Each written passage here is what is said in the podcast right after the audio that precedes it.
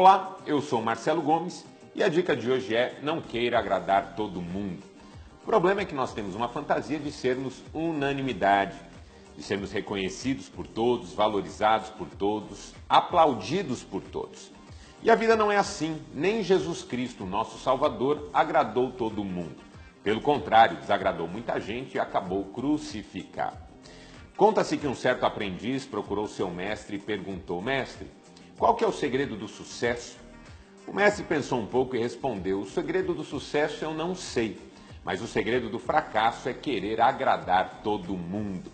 Nós não precisamos agradar todo mundo. E essa nossa necessidade tem a ver com baixa autoestima e também com as nossas lacunas emocionais. Dois conselhos que eu dou para você são os seguintes: primeiro, aprenda a dizer não.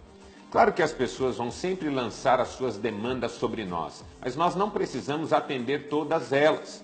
Precisamos filtrá-las, precisamos dizer não. Foco na vida é, dentre outras coisas, saber dizer não. E o segundo conselho que eu dou para você é nunca se defenda. Eu digo sempre que nós não devemos nos defender ante quem nos ama, porque essas pessoas não precisam disso. E também não devemos nos defender diante de quem nos odeia, porque isso não vai funcionar. A questão é agradarmos a Deus. Por isso vale a pena lembrar aquelas palavras ditas pelos apóstolos diante das autoridades em Atos capítulo 5, versículo 29.